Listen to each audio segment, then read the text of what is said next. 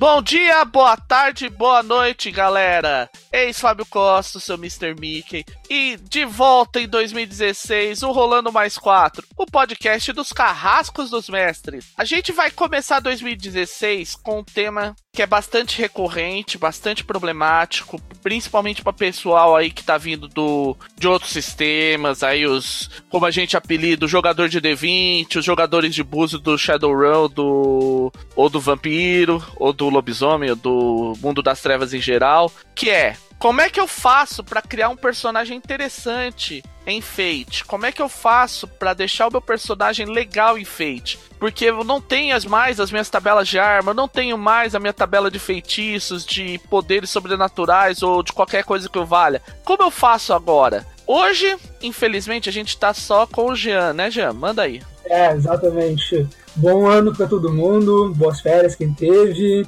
e vamos embora jogar mais RPG.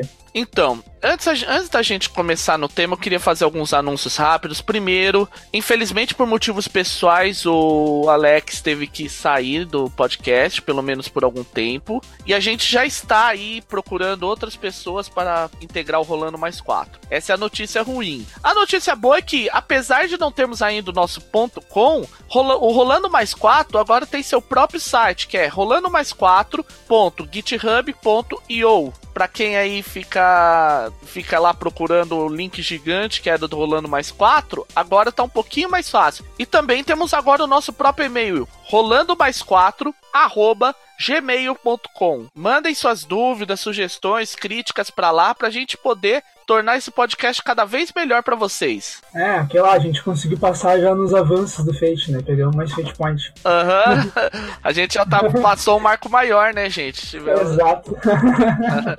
e os desafios vão ficar cada vez maiores agora.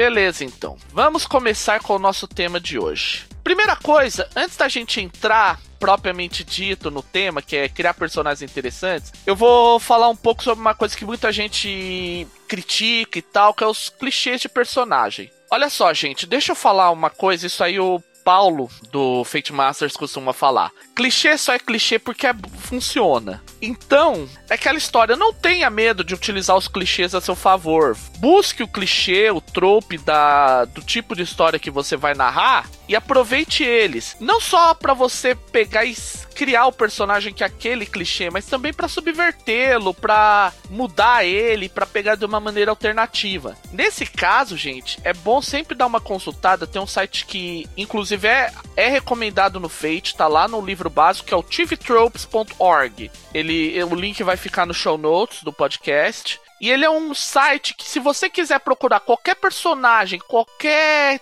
tipo de, de qualquer gênero de história, qualquer história específica, você vai encontrar os tropes dela lá. Alguns até criam tropes, como por exemplo o caso de Macross, que ele tem aqueles, aqueles eventos onde tem um monte de mísseis que foi criar, virou o massacre de mísseis da Macross.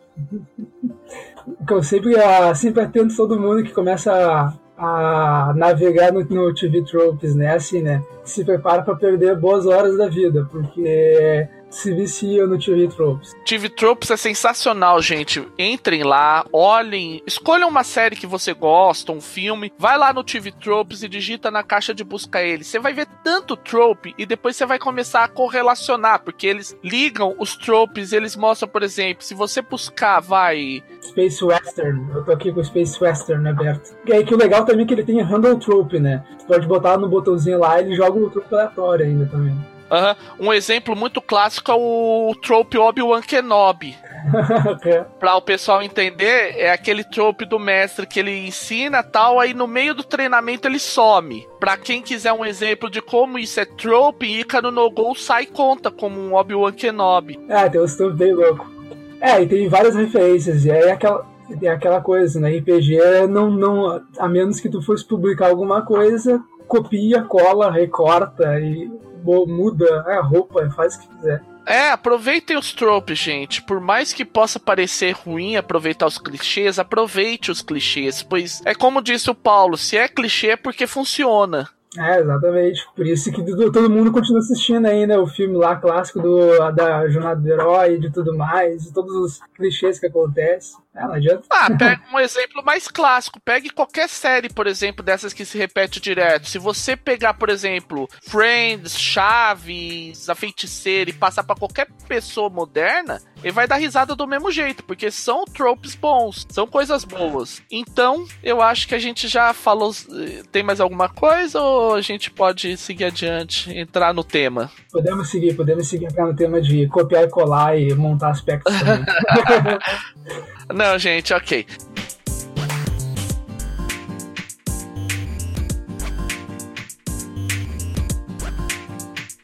A gente vai trabalhar o podcast, aproveitando que agora a gente vai entrar no tema para valer, em, no que, em quatro pilares fundamentais, que são os aspectos, as perícias e abordagens, as façanhas e as consequências que um personagem sofre durante a aventura, durante a campanha. Em cima desses quatro pilares, nós vamos falar o que a gente acha que é o. É, quais são as, os caminhos para você criar um personagem bem interessante, bem épico pro mestre aproveitar e chutar o pau da barraca e, tem, e criar uma aventura épica com ele. Então, a parte que eu acho que a gente vai gastar mais tempo é logo de cara nos aspectos. Aquelas benditas cinco caixinhas ou mais ou menos, dependendo do, do, cenário, que ficam lá em cima no, no, na tua ficha. Relembrando rapidamente, um aspecto é algo que é uma verdade absoluta sobre algo ou alguém. É, e algo que torna esse algo ou alguém único. Isso é importante você pensar, porque se você tiver, por exemplo, numa campanha de Harry Potter,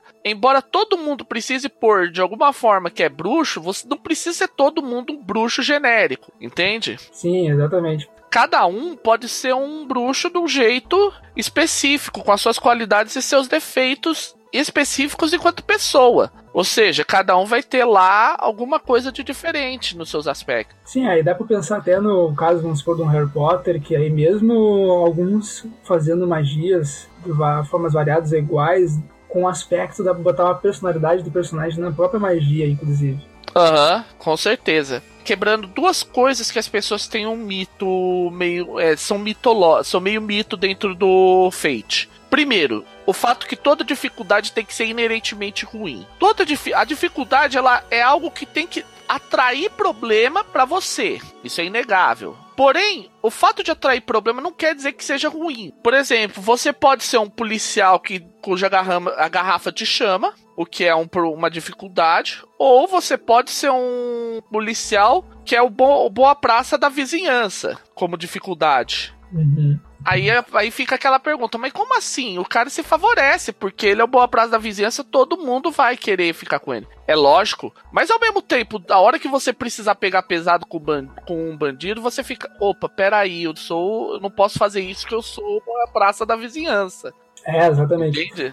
Você joga pelas regras. É, pegando o Mythbusters aí, né? Vamos desmistificar os mitos, mas é exatamente isso daí, dos aspectos. Porque o aspecto, o complicação, o ruim, né? Ah, até o aspecto do conceito, tu pode até, até, até inverter se quiser, subverter um pouco isso, botar o teu conceito como um aspecto bem negativo. Tipo assim, sei lá, por exemplo, o homem mais azarado da Terra, tipo assim. Aí, e, e como problema, né, dificuldade, botar algo positivo, assim, sabe? Que aí isso fica, poderia ficar até engraçado, porque daí o normal dele é se ferrar e o problema dele é quando ele se dá bem, sabe? É, pode ser uma coisa, pode ser uma forma de se ver as coisas. No caso do conceito, aproveitando para entrar nesse tópico, conceitos podem também ser ruins. Você pode ser, obviamente, a ovelha negra da tua família, ou então você pode ser um bandido em busca de redenção. Por que não? Isso é um, é um conceito, você tá em busca de redenção. Uma coisa importante para lembrar é, o conceito ele é o, o, aspecto mais importante, tanto que você só o, é o único aspecto que você altera quando você só no marco maior. Você só altera ele no marco maior. Todos os outros, inclusive a própria dificuldade, basta um arco menor para você poder trocar ele, desde que seja algo, algo legítimo. Uhum. É, o, a moral do, né, do justamente do problema, né, voltando né, para para nossa para aquela explicação lá dos outros podcasts anteriores, né, que o problema ele é justamente um contrabalanço com aquela ideia ah, normalmente o aspecto, os jogadores podem acabar colocando só, só aspectos positivos, podemos dizer assim, né? Aí o problema força o jogador a botar um aspecto negativo, né? Mas justamente, essa ideia não precisa ser sempre assim. Dá para fazer problemas que realmente são coisas boas, mas aí, dependendo da situação do personagem, aquele problema é bom mesmo, ele acaba podendo ficar ruim para ele.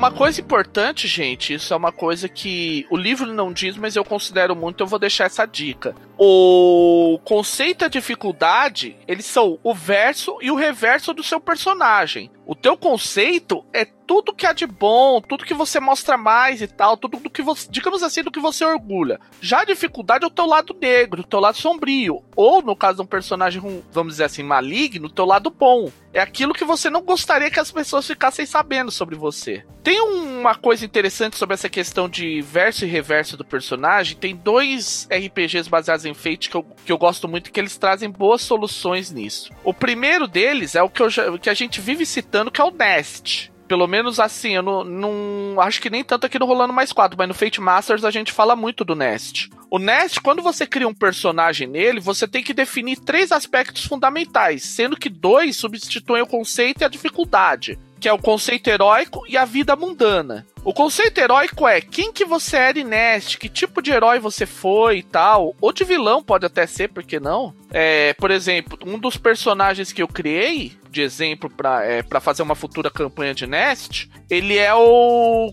é o cantor de guerra Ogre de, de Epoch, que é um dos reinos de Nest. A ideia é que ele, é um ele era um vilão mesmo. Ele, o único objetivo dele era a batalha. E na vida mundana, ele era um, ele era um ex-soldado é, ele era um ex-soldado americano com, com síndrome de estresse pós-traumático e paralítico. Então você vê que no, ele, por um lado, ele é um cara que ele sempre ele sempre se focou muito mais, é, ele sempre foi um cara de batalha e tal, mas aí quando na, na vida real ele viu que as coisas não eram tão fáceis quanto aparentavam, entende? Tanto que ele virou, ficou é, paraplégico num ataque no Afeganistão e depois passou a ter estresse pós-traumático por isso. Uhum, é, muito bacana. É, e o, eu ia comentar com o, do, o Nest, né? O Nest é legal justamente nisso daí. O Nest ele altera o, o, o, conceito dos aspectos, né? Ele bota o nome Avatar, Banner e tal, tudo mais, né? Não, não, não, é, não, não esse é o. Exato. Eu confundi, eu abri, eu abri o Duque, eu abri o Duque sem querer aqui. É, ele justamente muda, muda, essa, muda esses aspectos um pouco, né? Então, dá pra pensar também no, no próprio Fate básico, né? Em querer alterar alguma, alguma, alguma característica do aspecto.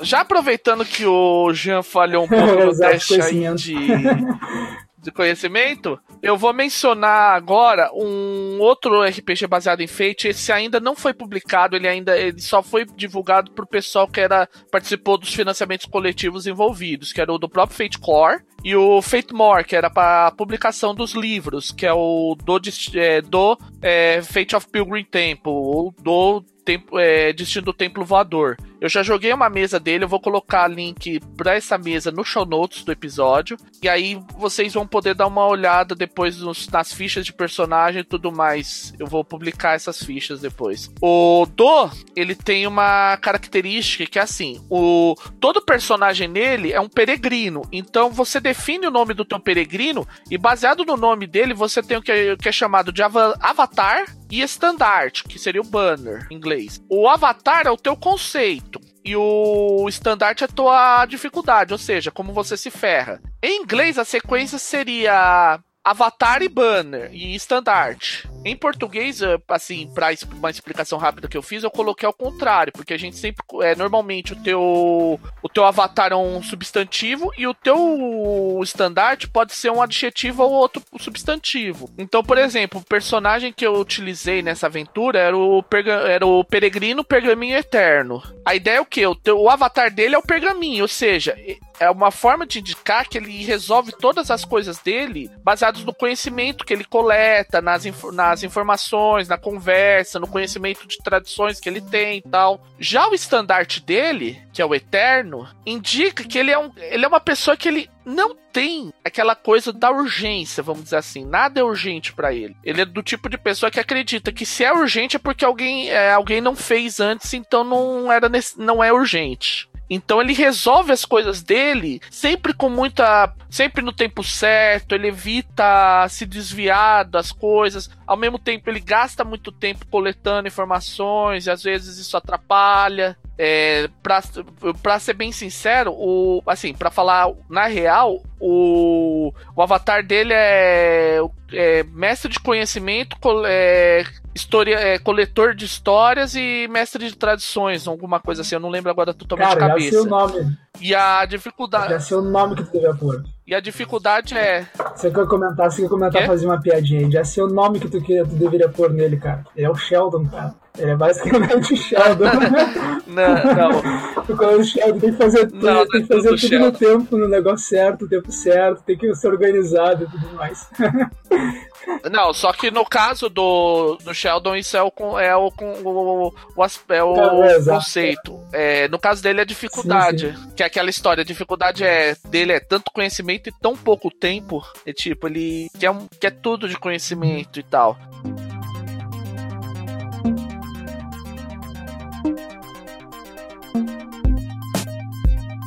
Ok, gente. A gente acabou assim, a gente já falou sobre o conceito e a dificuldade. Vamos falar um pouco agora sobre os aspectos como um todo. Existem três coisas que eu costumo. É, quatro coisas que eu costumo pensar. A primeira coisa, os seus aspectos, todos os aspectos, eles podem ser usados de três formas diferentes, na verdade. Você pode utilizar um aspecto como uma ligação com algo, pro bem ou pro mal, entende? É tipo, você tá criando uma. Você criou um aspecto que diz é a casta de. A casta de. É, a ordem sagrada da casta negra tá, é, que é minha cabeça. Você criou uma ligação com essa ordem de alguma forma. Ou você criou, por exemplo, colocou um, um outro personagem da mesa é, é muito inocente e merece ser protegido. Então você já se ligou com esse personagem de alguma forma. Então, uma forma de você criar algo interessante sobre o seu personagem é criar ligações para ele. Seja com outros personagens da mesa, seja com NPCs, com lugares, pode ser com armas, entende? Porque aí você vai. O mestre vai ter uma coisa. Ah, e se, por exemplo, o. O, o samurai urbano perder a pistola é, lançadora de cascavel dele. É, exatamente, legal isso aí.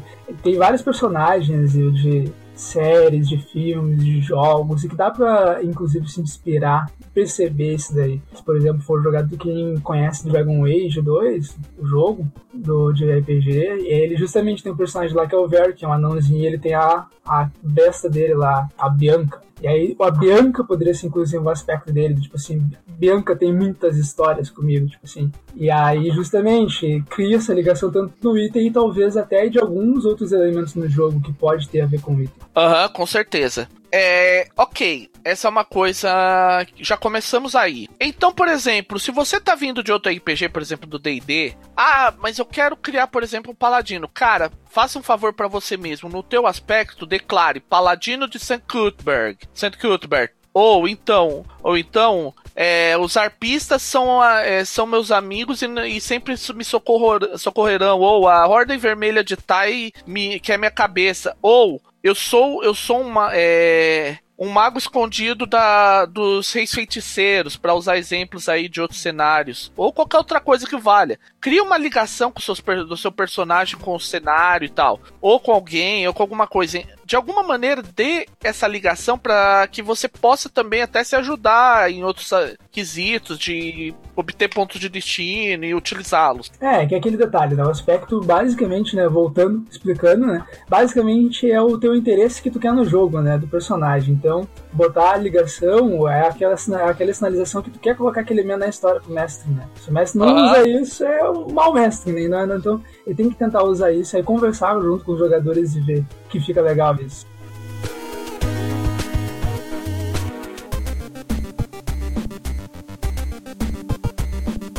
Certeza. Olha, e aí então? Vamos para uma mais uma coisa. A maioria em feito se sugere que a maioria dos poderes e habilidades especiais, assim, eu pelo menos tenho essa noção, a maioria dos poderes e habilidades especiais e classes e coisas do gênero, elas normalmente vão ser aspectos. Por quê? Você, imagina que você tá jogando e você falha num teste de, de, de roubo. Aí, ah, mas como eu sou um ladrão de pendre, quer dizer, eu normalmente não falharia em algo tão simples quanto isso. Ou a pessoa, você falha num teste de comunicação. Ah, mas como eu sou um paladino da ordem da, da ordem do lírio, eu sou intimidador e eu convenço as pessoas a fazerem o que eu, o que eu tô mandando elas fazerem, entendeu? Entende? Muitas vezes, muitos dos poderes, assim, se você pensar em termos de classes, por exemplo, do D&D ou de clãs do vampiro, coisas do gênero, muitos dos poderes não precisam ser transformados em façanhas ou extras. Muitas coisas, vamos dizer assim, você resolve com aspecto, porque são coisas que são inerentes ao personagem. Você não precisaria descrever. É aquela história, você espera que todo vampiro sugue sangue. Você espera que todo paladino seja honrado honrado e que seja respeitado por ser honrado, entendeu? Ah, agora eu vou comentar uma coisa que é a minha crítica que eu sempre acabei fazendo com o Dresden Files, quando comecei a jogar mais Dresden Files, né? O Dresden Files ele faz justamente o inverso, né? Ele, na verdade, faz uma coisa bizarra. Ele, ele, isso vai até como dica para vocês ouvintes, no caso, para pensar nessa ideia né, do poderes como aspectos. Tesla faz de, uh, existe tu criar um aspecto, vamos supor, lá, de vampiro. Aí ele existe tu pegar poder de sugar sangue, poder de sei poder daquilo que é tudo façanhas. Ele exige pegar. Só que aí fica aquela dúvida, porra, se ele já é um vampiro no aspecto, por que diabos tem que pagar a façanha para fazer a mesma coisa que ele já poderia fazer nos aspectos, entende? Então, justamente isso. É, então, depende. É que coisa, coisas no aspecto da minha sugestão, como fica muito boa para poderes, é tipo assim, se o poder é algo que ele poderia fazer sem precisar de muito esforço. Por exemplo, dá um mago, bota aspecto mago. Aí tá, meu mago dispara raios. Tá, não tem por que pegar uma façanha para disparar raios. Tu usa a perícia atirar para disparar raios, por exemplo. Sabe? A mesma coisa vampiro, ah, tudo vampiro E ao mesmo tempo, alguém vai falar, ah, mas como é que você limita isso então? É simples, porque cada invocação de aspecto é um ponto de destino. O mestre chega, ok, para você lançar um raio, você vai ter que gastar um ponto de destino e usar como uma perícia atirar. É inerente do aspecto, mas você tá limitado. Por outro lado, isso é legal, como a gente já disse, porque é, no Fate Masters, que fica aquela situação, o cara às vezes tem muito comprometimento, ele fa ele acaba se ferrando em muitas coisas e acumulando pontos de destino. A hora que ele precisa começar a soltar raio que nem Dorito, ele tem uma desculpa. Ele tá com, do, tá com a pilha de ponto de destino lá, tá com 10 pontos de destino, ele pode começar a fazer show de raios. É, isso daí fica bem interessante, principalmente se vai, vai botar, sei lá, características do personagem são muito poderosas, assim, sabe? Aí isso daí também ajuda a dar uma equilibrada, por exemplo, assim, pra, pra galera que vende outros RPGs e adora equilíbrio. equilíbrio uhum. eu, digo, eu digo sempre lá, no equilíbrio em Fate é, é unicórnios dançantes, porque não existe. Não, eu acho.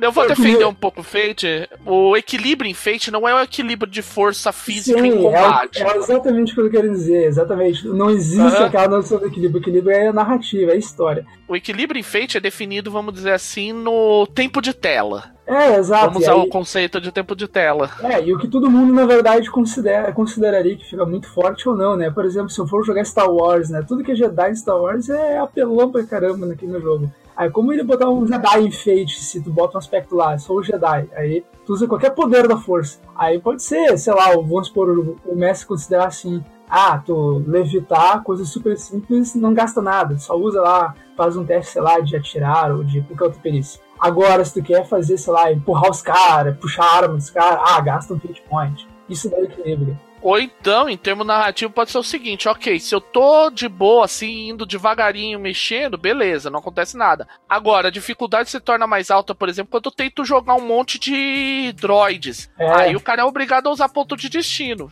É, exato. São várias, são várias formas de se ver essa coisa. É, e a minha dica é uma coisa: isso daí eu sugiro todo, todo, todos os vocês ouvintes tiveram ouvido, todo mundo, que é assim, tenta ver nos aspectos que consegue fazer antes de pular para façanhas coisas do tipo, porque daí a façanha pode ser que tu pense assim, ah, mas eu preciso da façanha, ah, mas o aspecto já faria isso. Não, a façanha a gente vai dar um toque sobre poderes, uma coisa que eu vou dizer mais pra frente, que a façanha pode ser útil nisso, mas mais pra frente.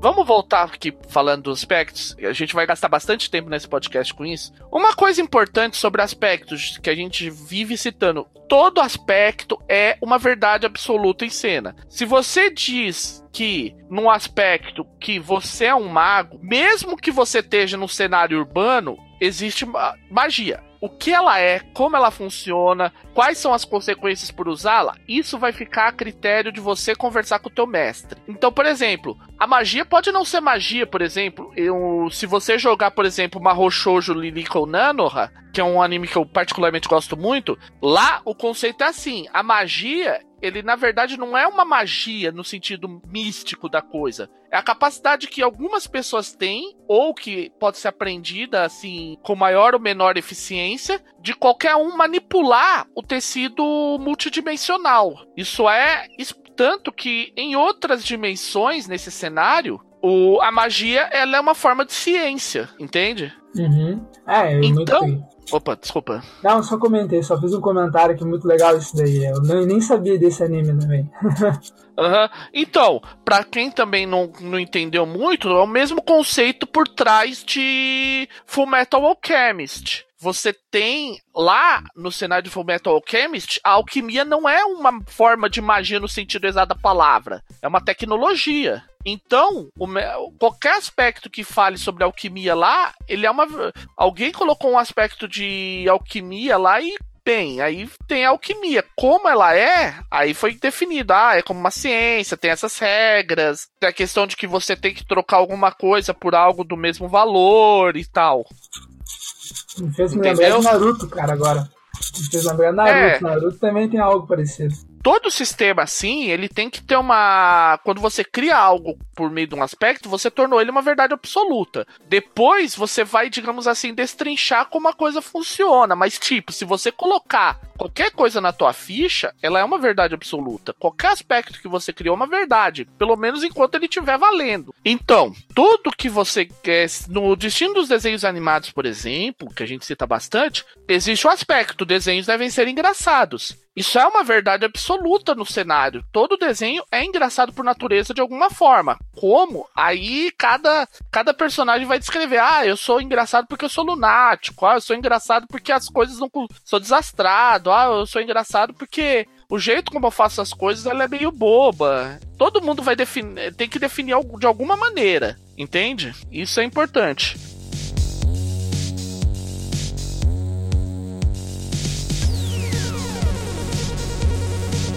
Terminado isso, a gente vai falar agora sobre uma coisa que a maioria das pessoas não fala. É, a gente não costuma falar muito sobre as fases, as três fases e tal de criação do personagem. A primeira coisa é, em Fate, personagens não são iniciantes em geral. Normalmente, todo personagem Fate ele já tem um certo grau de experiência. Tanto que as fases são normalmente assim. A primeira fase, a primeira aventura que você teve, aquela que você literalmente tirou você lá da dos personagens vamos dizer assim, cenário, pois você de nação, entende? Então, isso tem que refletir a importância. Esse aspecto também tem. Todo aspecto é importante. Porque se você for criar ele normalmente, que é como ele não é iniciante, você já vai vir com uma bagagem de relações com NPCs ou personagens. Então você já vai ter aliados, inimigos, pessoas que você pisou no calo, pessoas que, que vão te agradecer, ou grupos, de repente, ah, é, a vila de a vila de Hawana me, é, sabe que pode contar comigo, entende? É, é aquela coisa que eu sempre falo que acontece assim o, o, o poder no Fate, né, o equilíbrio, ou o que faz o personagem ser experiente ou não, né, não é níveis, né, nada, é justamente a ideia dos aspectos e conceitos dele, a narrativa do personagem. Porque a gente poderia fazer, jogar, vamos supor, digamos fosse jogar Game of Thrones, um jogador poderia ser o Eddard Stark lá e tal, ser, tipo, o dono lá do norte, outro jogador ser, por exemplo, o justamente a área, a guriazinha filha lá do, né, do Eddard Stark. E os dois funcionam super bem, porque o, porque o fato do personagem ser equilibrado no jogo não é nível, não é façanha, não é exatamente isso. Então o personagem poderia ter várias façanhas, isso vai ajudar muito na mecânica dele, ou vários aspectos tal, mas se um jogador tem um aspecto, sei lá, eu sou o Dr. Manhattan, ele faz o que ele quiser, desde que gaste ponto de destino. Uhum. E por outro lado, ele pode ser compelido em coisas como ele ficar com a mente cada vez mais alienígena em relação aos seres humanos. É, no caso Que é do Dr. Manhattan. acontece. É, no caso do Dr. Manhattan, caso ninguém conheça, é do da, do, da, da HQ e do filme Watchmen. É, vale a pena ver.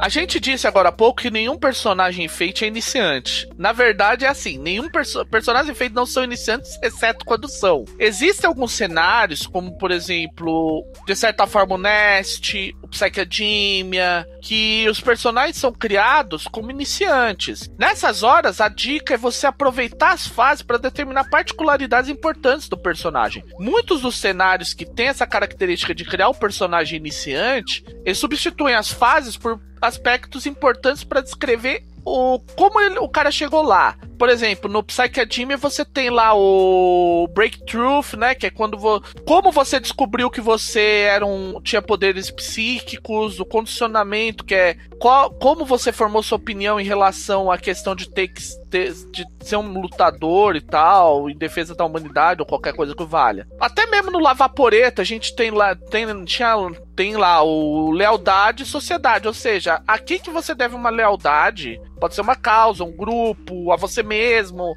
a uma filosofia ou qualquer coisa que o gênero. E sociedade, como a tua sociedade vê você e vice-versa. Então, mesmo quando um personagem é em teoria iniciante, ele já carrega uma certa bagagem, porque é, é um pouco aquilo que o pessoal diz no D&D, a maioria das pessoas ignoram. Um person... existe normalmente a proporção que eles falam é um personagem de primeiro nível para cada 100 pessoas. Se você pegar um vilarejo de quatro pessoas, de 400 pessoas, que é um vilarejo razoavelmente grande para cenário medieval, tem quatro caras de primeiro nível. Ou seja, não é aquela coisa que vem um exército de caras de vigésimo nível do vilarejo. Só se fosse, sei lá, tipo Terry Pratchett com os cenários loucos lá de, de Discworld ou qualquer coisa do tipo, cenários muito loucos dá pra fazer isso. Aham. Uhum. Não, é, é isso. Então, mesmo um personagem iniciante já carrega algumas particularidades importantes. De repente, ele já tem alguma coisa que o tornou bem diferente da maioria, vamos dizer assim, do, do elenco de apoio, dos personagens cenário. Ah, vou dar um exemplo também, aproveitando, posso fazer? Do, usando um exemplo, vamos supor, dos Vingadores, ou da, dos filmes, por exemplo. Ah, que é que justamente poderia pegar essa ideia. Se pegar nos Vingadores, vamos, vamos, vamos pensar como se fosse ter nos próximos filmes Vingadores, né? Ou sei lá, o Homem-Formiga entra junto nos Vingadores, né? Aí os jogadores vão montar e tem um jogador que é o Capitão América e outro jogador é o Homem-Formiga. O Capitão América ele já está bastante experiente com os Vingadores. Ele com certeza teria os aspectos de fase ligado com os amigos dele, ligado com os outros Vingadores do grupo, coisa do tipo. Já o Homem-Formiga não, ele não tem, ele é iniciante no, nos Vingadores e tudo mais. Então, o, o, jogador, é, o jogador, então, como jogador, o que, que poderia fazer? Ou poderia deixar as fases vazias, ou ah, bota um aspecto das fases que significa algo dele mesmo, do Homem-Formiga. E é conforme depois vai jogando, pode trocar esse aspecto das fases para aspectos que tem a ver com os outros personagens também. Essa é uma coisa também, gente. Lembrando, se você não tiver uma noção do que, do que, que você quer em um aspecto, deixe branco ou bota um rascunho e depois chega pro mestre. Ó, eu quero dar uma melhorada aqui, posso? Aí o mestre avalia se pode ou não, ou se tem que esperar um marco e tal.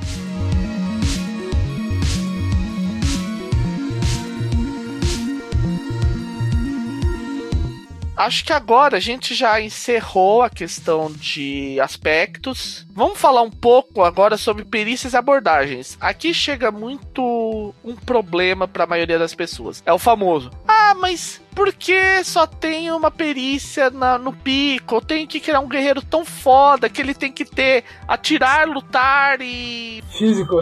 e, vi, e vigor, tudo junto, todo no pico. Uh, não, gente, calma, menos. Nem sempre a perícia que você vai, vai mais usar precisa ser essa perícia de pico. Quer um exemplo? Uh, imagina a seguinte situação: eu vou criar um guerreiro. Se eu quero criar um guerreiro que seja um especialista. É, você tem que pensar que um cara que faz. tem uma perícia no topo, ele é um MacGyver naquela perícia. Então, por exemplo, o cara que tem conhecimento no topo, ele é praticamente um House, um Sheldon, é um cara que conhece tudo de tudo. Já um guerreiro Já um cara que tem lutar com no topo, ele é uma mistura do Bruce Lee com o Jean-Claude Van Damme com o Chuck Norris. Ele tem, ele conhece todas as artes marciais em níveis altíssimos, é proficiente em quase toda forma de luta e tal. Um cara com lutar, é, com atirar em nível alto, ele atira com qualquer coisa. Com arco, com spa, é, com flecha, com pistola, com bazuca, com proton cannon, com uma carta de baralho, ele é mortal do mesmo jeito. É um efeito do tipo 3DT, dizer assim. É o Legolas. é o Legolas, de certa forma. Então, então, se você pensar bem, você pode ter uma perícia um pouco mais fraca e ainda assim ela ser útil.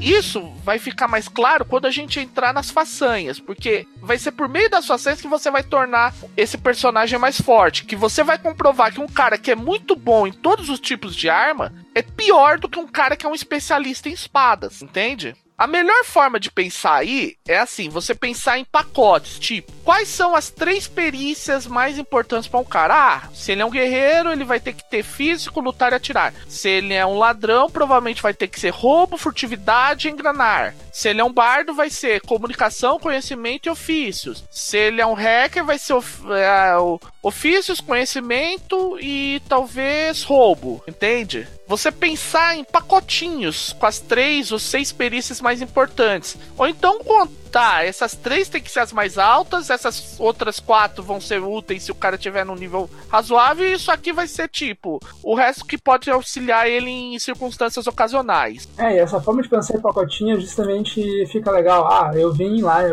costumava jogar só Dungeons and Dragons, Dungeons and Dragons, queria jogar com o meu mago. Ah, pensa mais ou menos as três pistas que faria sentido o teu mago ter. Aí coloca lá com os preços altos. Isso aí justamente o que é pacotes, ah, meu personagem, como é que como é que ficaria um pistoleiro, por aí vai. É, no, na adaptação que eu fiz pra Gaia 400X, em algumas outras adaptações, eu adoto muito esse conceito. Eu trago esse conceito que eu peguei no Castelo Falkenstein, que é o Naipe Forte. São aquelas perícias que o cara obrigatoriamente vai ter que ter na pirâmide dela e preferencialmente em nível alto. Por quê? Porque é o que o cara realmente faz de bom, o que diferencia ele de todo mundo. Ah, se o cara é um guerreiro, ele vai ter que ter o lutar, lutar, vigor e, e atirar.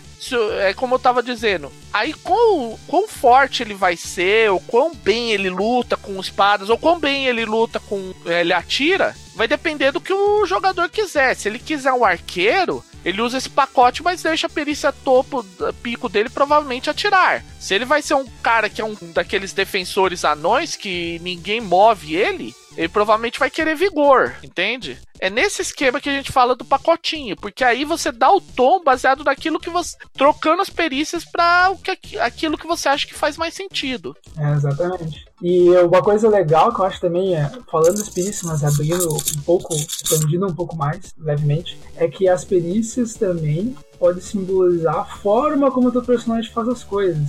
Por exemplo, tem atirar, digamos que daí não teria problema nenhum o mestre dizer assim, ah tá, o até atirar do personagem é porque tu dispara fogo pela mão. Beleza, o tu atirar pode significar isso no, no jogo do teu personagem. É, ou então você pode ainda assim, ah, eu atiro muito bem com tudo, mas quando eu tô com uma, um arco e flecha, aí eu sou mais eu. Ah, é, aí entra as façanhas que a gente vai explicar mais tarde. Uhum, e é aí que a gente vai mostrar aquela questão que a gente disse lá em cima. Nem sempre a perícia pico precisa ser aquela que, em teoria, é que o personagem usaria mais.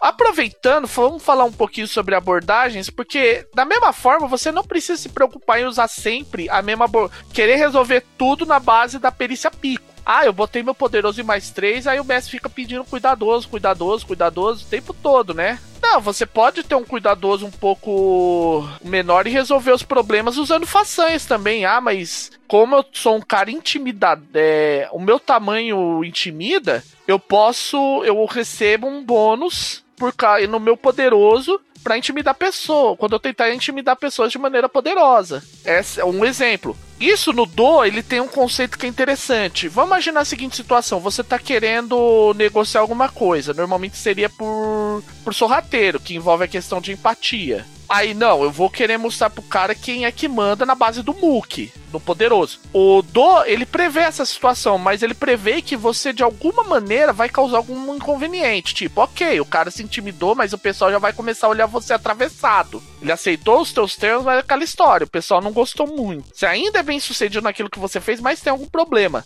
Eu não lembro em qual sistema que eu vi também que tem um sistema que é assim: quando você é muito poderoso mas, e você quer agir de maneira cuidadosa, você passa. Se você, é, você rola, mesmo que você passe o teu nível de poderoso, é, consiga. É, se você conseguisse por um teste poderoso, mas não por um teste cuidadoso, é aquela história. Ah, você foi tão poderoso que arrebentou a porta, mas como você não foi cuidadoso bastante, todo mundo ouviu todo mundo ouviu o que você fez. É como se fosse um sucesso a um custo alto. Ah, bacana. Não sabia dessa ideia também. O que ia comentar, né, é que para todos os mestres, mestres que estiver ouvindo a gente, né, assim, para as abordagens funcionar, tem que pensar em como nas ações, em vez de pensar o que nas ações. Então aí assim, aí depende daí como vai ser no jogo. Eu normalmente quando eu resolvo mestrar feito acelerado, normalmente eu penso assim, ah, para essa ação, sei lá, ser cuidadoso, etc e tal, faria mais sentido. Daí eu vou lá e falo para os jogadores, ó, essas, essas tais perícias, sei lá, cuidadoso e, sei lá, ágil, é, essas perícias faz sentido usar. Aí eu pediria os jogadores usarem essas perícias. Só que daí se o jogador quiser usar uma outra perícia além disso, aí ele explica o porquê e aí eu aumento a dificuldade. Mas é a forma como eu faço. Tem várias outras formas como podem também jogar. Então daí, então, com os jogadores a dica, né? É assim, ver o que faz sentido que ficaria legal no jogo, porque às vezes, mesmo o teu personagem não tendo opinião, tendo abordagem alta, poderia ficar bacana ele fazendo aquela ação.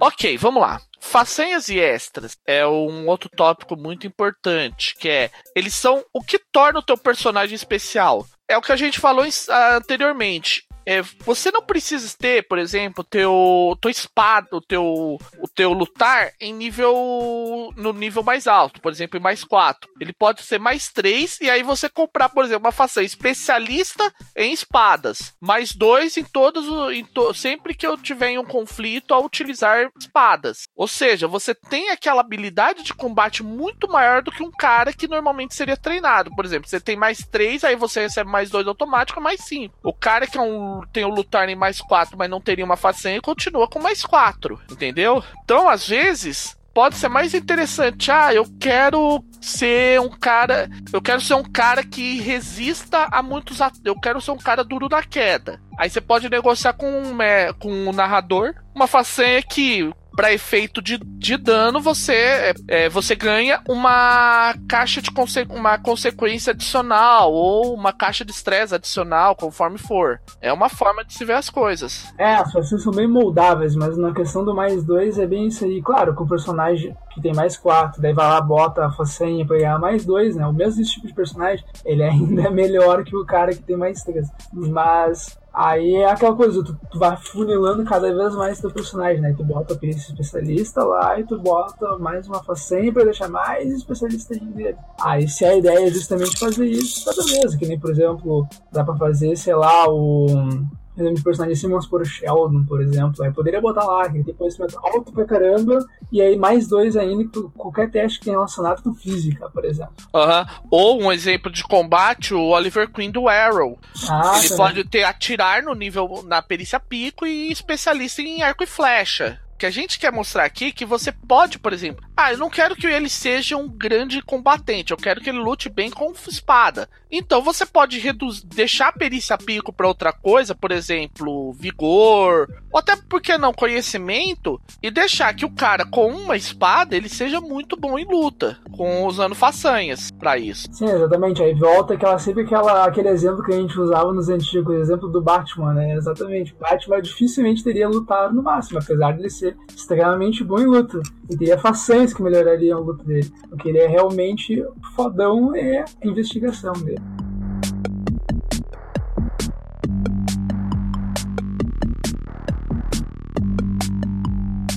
Outra coisa legal, gente, é assim, vocês têm que lembrar que façanhas, elas são divididas em três em, em dois grandes grupos. As que dão um bônus em determinadas situações, que a gente já mostrou, o caso, por exemplo, do, do Oliver do do Arrow, do Sheldon, do Big Bang Theory. E as de exceção, aproveitando que a gente entrou no Batman, a, ele, o Batman poderia ter ataque furtivo, pode utilizar furtividade ao invés de lutar se ele não foi é, para ataque se ele não for detectado. É, desde que ele tenha uma. esteja oculto. E, aí ele tá oculto, ele chega por trás do cara, pá! Nocauteou o cara, usando a perícia de furtividade dele. Isso pode ser bom para, por exemplo, ah, mas eu tenho um ladrão e a perícia dele mais alta tem que ser furtividade. Ok, você bota lá, é ataque furtivo. O cara, enquanto ele não for notado, dá um, é, dá um backstab. É, eu ia até comentar isso. Aí tu pode ainda fazer mais louco ainda, deixar o cara mais apelão. Vamos lá, vamos lá dando dicas pros jogadores apelão, a fazer personagens apelões.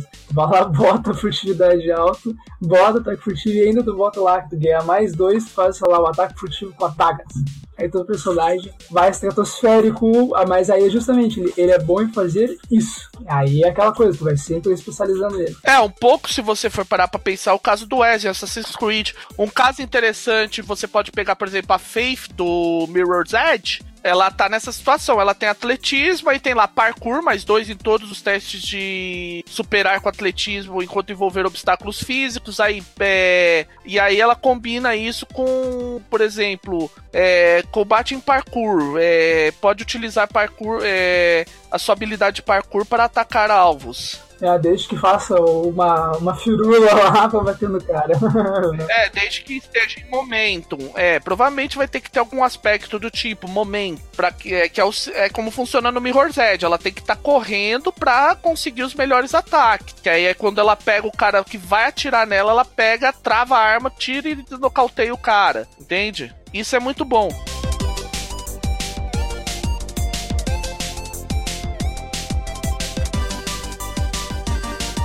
Isso é uma coisa interessante, aproveitando numa na façanhas de exceção, tem um tipo de façanha que eu adoro particularmente, que são a, o que eu chamo de façanha alternadora. Isso para quem vem de espírito do século, são aquelas façanhas que falavam: "Ah, é, permite utilizar a perícia, a perícia, tal no lugar da perícia tal em circunstância X. O exemplo mais apelão que a gente tem no Fate básico, é, já li sobre isso de conhecimento. Que por um ponto de destino você pode trocar qualquer perícia sua por conhecimento, desde que você consiga explicar. É aquela história, ah, mas como é que o cara vai trocar, por exemplo, vigor? Ah, é. Eu, eu tirei o corpo fora para não deixar meus órgãos vitais expostos. Ah, como é que ele substitui furtividade ali? Tá vendo aquelas árvores? Elas são conhecidas por absorverem o, o barulho e o calor. É, isso é legal, que ele fica aquela coisa que tu pode botar aquele personagem tri, tri inteligente, que ele não tem porcaria nenhuma em lutar nem nada e tal. E aí, quando tem aqueles momentos na história, ah, mas ele explica todo o negocinho lá e tal, e aí consegue se dar bem. É, aquela história. Ah, mas como é que você derrubou o guarda sendo que você não luta? Cara, doin. Isso aí, gente, tem uma dica. Isso é uma dica de artes marciais. Tem o, o se você apertar por, for no teu pulso, logo abaixo da do punho, e apertar ali bem forte, você consegue mobilizar uma pessoa. Tenta, um exemplo, tenta fazer isso contra você mesmo, ouvinte, uma hora. Você vai ver que dói, mas dói de verdade. Ali é um ponto que realmente é uma técnica chinesa antiga. Já li sobre isso explicaria uma situação onde o, o, o, nerdão pega o pulso do cara, aperta pra caramba, o cara cai nocauteado. É, vários outros. MacGyver é especialista em texto. Aham. Uhum. É, a questão é, você tem que saber utilizar. Como a gente tá falando, às vezes você não precisa ter a perícia pico. Às vezes o que você precisa é ter uma perícia e uma. Você tem que pensar na combinação de todos os elementos, aspectos, perícias e façanhas para mostrar que o teu personagem é interessante naquilo. Vamos lá, um exemplo. Você pega o Batman. Como aí o cara, como eu sou o Batman, não tenho como errar um gol e eu sei que o que essa capa que eu estou utilizando, ela absorve totalmente o meu calor e, e elimina qualquer possibilidade de ser detectada por radar ou sonar eu vou utilizar meu conhecimento em tudo isso e vou entrar, nessa, entrar na base dos meus inimigos. Ele gastou dois pontos de destino, um pelo aspecto, um pela façanha, já li sobre isso, aumentou sua furtividade para mais oito. ou mais 7 se ele tiver furtividade no, em mais 3. Você vê que por aí já dá para perceber como é importante você levar isso em consideração. Daí o jogador rola tudo mais, rola mais 4 e fala depois,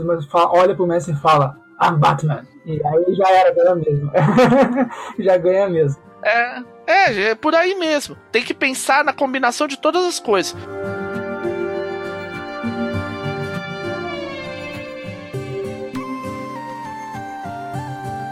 Inclusive, gente, gente, aproveitando que a gente tá falando de todas as coisas, uma coisa para entrar assim num tópico meio que final, a gente vai falar sobre esse tópico e depois vai fazer uma amarração geral, se for o caso, são as suas consequências. As suas consequências indicam o quanto você já sofreu nessa aventura. Então, aquela história. Uma coisa importante é ajuda o narrador ao, a determinar suas consequências. Por quê? Porque senão ele vai descrever, vai pôr aquela consequência que você não vai ter nenhum uso para ela depois. Aí você pergunta, como assim eu vou usar uma consequência? Gente, lembra uma coisa: consequências são aspectos. Quando você põe uma consequência em alguém, você ganha uma invocação gratuita. Da mesma forma, quando alguém põe em você, você essa pessoa ganha uma invocação gratuita, mas essa consequência continua em você. Então imagine a seguinte situação: eu tenho uma consequência severa, é, pobre, pobre de uma rede. Aí eu preciso, digamos assim, me infiltrar em alguma base ou ficar em algum lugar ouvindo alguma os inimigos falando alguma coisa. Aí você pensa, pô, mas como é que eu vou resolver isso? Aí de repente, pô, não tem furtividade, não tenho enganar, não tenho nada. Você pode pensar, ah, mas já que eu sou pobre, pobre de uma redeci, eu, eu fico aqui de canto, as pessoas ficam com aquele olhar de piedade do tipo, pô, esse cara já tá fudido mesmo, o que, que adianta a gente ficar. O que, que adianta chutar cachorro morto? E aí você fica lá de boa sem ninguém reparar em você. Você fica invisível pro resto da sociedade. É um exemplo. É, as, as consequências pode dar, dar, várias ideias assim. Ao mais clássico ainda, inclusive, se tem um ferimento disso teu personagem, ele. Como é que é? Ele. Como é que é dizer? Ele tá nem aí pro ferimento naquele momento de adrenalina e consegue também, dá pra fazer. É, isso não seria muito caso, porque aquele ferimento. É, você pode pensar assim, já que eu já estou ferido, é, já que eu já estou com o braço cortado, eu não me preocupo muito com a defesa e vou pro tudo ou nada. É, exatamente. Pode ser um exemplo. Você. É uma forma de pensar também. É isso que a gente. Quando a gente bate muito na tecla dos aspectos, ouvinte, é justamente por isso. Pense da seguinte forma: todos os seus aspectos é aquilo que a gente diz, eles dizem verdades absolutas enquanto você tá com eles. Enquanto você é pobre, pobre de maré de si, você não pode comprar nada, você tá sendo perseguido por agiotas, mas ao mesmo tempo, as pessoas têm um olhar compadecido por você, você consegue ludibriar às vezes um inimigo, pô, o cara já tá ferrado mesmo, o que, que adianta chutar o cachorro morto? E outras coisas do gênero. Da mesma forma, ah, eu tô ferido, do que você já tá ferido, às vezes você pode alegar ah, já tô ferido mesmo, então vou pras cabeças. Perdido por um, perdido por mil. É, exatamente. Você pode fazer uma, uma tática kamikaze, assim. É uma forma, por exemplo, você não precisaria colocar uma façanha é, fúria num bárbaro. Você poderia dizer, ah, já que eu sou bárbaro e eu tô ferido, agora eu vou pras cabeças. Gasto um ponto de destino e eu tô. Eu tô furioso. É um exemplo. É, e em muitos momentos um, doidos de enfeite pode ser justamente por usar as consequências como vantagem. Isso. É isso que você tem que entender. Que tudo que você faz em Fate, é, ele acontece. Todos os aspectos eles são verdades absolutas. Então, enquanto aquele ponto de. Aquela, aquele aspecto tá lá em você, ele representa uma verdade absoluta em mesa.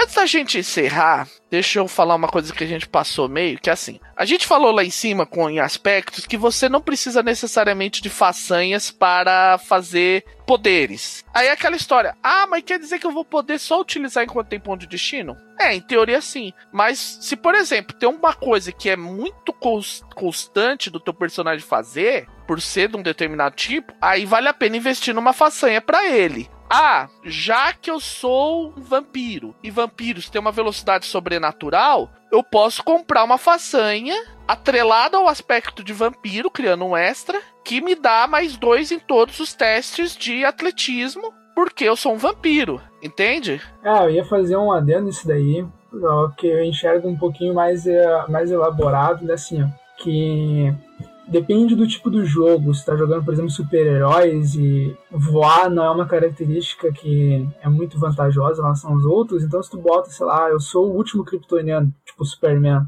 então ele já voa e dane-se, não precisa pagar façanha para ele poder voar. Ele já voa. É o Superman, tu espera o Superman voar. Tu espera o Homem de Ferro voar com a armadura dele. Aí o que, o que influencia seria a narrativa. Aí depende do jogo. Por exemplo, no caso de um vampiro, não, teria, não faria sentido tu pagar a façanha para o vampiro poder sugar sangue, sendo que na verdade todos os personagens do jogo vão ser vampiros já fazem isso. Aham. Uhum. É, isso aí, gente, também para falar, depende muito de uma combinação entre o, entre o narrador, você e ele. O narrador pode fazer, ok, você quis ser um vampiro, então vamos descrever como é que é um vampiro. Aí você cria um S lá. Ah, todo vampiro, ele automaticamente voa, ele automa... Não, todo, todo vampiro automaticamente é muito rápido, precisa beber sangue. Seria interessante os vampiros voarem automaticamente voar. Ué, por que não? Isso seria uma coisa. Isso é uma coisa que você pode escrever. Exatamente. Ah, assim, vou dar uma dica para você, jogador, e você, narrador. Uh, se é inerente, é aspecto automaticamente. Se é um poder que você usa, que é muito usado, mas ainda assim não é tão vantajoso, tão extremamente vantajoso, pensa nele como uma façanha ou como algo que seja parte de uma das perícias. Então, por exemplo, um vampiro chupar sangue pode ser parte do ataque dele com lutar, entende? É, se é uma se já, por exemplo, a questão, por exemplo, de dominação poderia ser uma façanha, ele receber mais dois em, em seus testes de comunicação para dominar, para colocar uma pessoa sob sua vontade. E para mexer. Já ah, po... Posso só, só adicionar aí um pouco? e para mexer ainda mais a cabeça de vocês, mas sem querer complicar. O que uma coisa que eu aprendi muito que ficou legal no Atomic Robot é que no Atomic Robo justamente tem isso daí que o Fábio comentou, por exemplo, a dominação pode ser a façanha, beleza? Agora, se tu, se, se mestres e jogadores resolveram combinar que os personagens podem usar as mesmas perícias, mas cada um faz de um jeito dele, e não tem problema isso, a dominação podia ser simplesmente, por exemplo, um provocar ou, ou persuasão do, da perícia do personagem. Só que ele usa dessa forma, por exemplo, digamos que tem, sei lá, um personagem mago que faz ilusões a furtividade dele poderia ser, sei lá, um truque de ilusão dele, por exemplo. Se todo mundo combina que isso faz sentido, aí, aí a façanha funciona como se fosse uma especialização dessa habilidade. E aí vamos voltar lá para trás nos aspectos e no uso de ponto de destino. Eu gosto de pensar que qualquer poder que ele é limitado por número de usos ou pelo nível absurdo de poder, ele vira um uso do ponto de destino dentro de um aspecto. Por exemplo, você pegar a característica de clérigos de D&D de, de expulsar ou convocar mortos-vivos, ela pode ser um ponto de um uso de ponto de destino. O mesmo vale para, por exemplo, druidas que assumem forma animal, bardo que usa aquelas canções para mudar os sentimentos das pessoas e coisas do gênero. Pode ser algo do tipo, ah, mas como eu sou um bardo, as minhas canções é, alteram as, as, as emoções dos, das outras pessoas. Aí você usa um ponto de destino. E aí você vai. E aí, com o tempo, vocês vão começar a perceber que isso vai se destrinchando. Ok. É isso, só que aí o bardo tem que rolar um teste de comunicação para definir uma dificuldade contra a qual todo mundo tem que resistir. Você tem que se defender. Quem não passar tá sujeito a isso, a isso, entende? Aos poucos você vai começar a que, digamos assim, destrinchar esses poderes. Vai... Isso é uma coisa legal do Fate que com o tempo começa a ficar natural essas coisas. Ah, sim, verdade. Parece difícil no início, mas quando tu entende, começa a praticar realmente, ele fica bem mais pra, mais fácil de enxergar. Tem um pessoal que joga comigo e fica, ah, mas é muita coisa e tal. Deu... Depois, depois tu começa a aprender, a entender, realmente.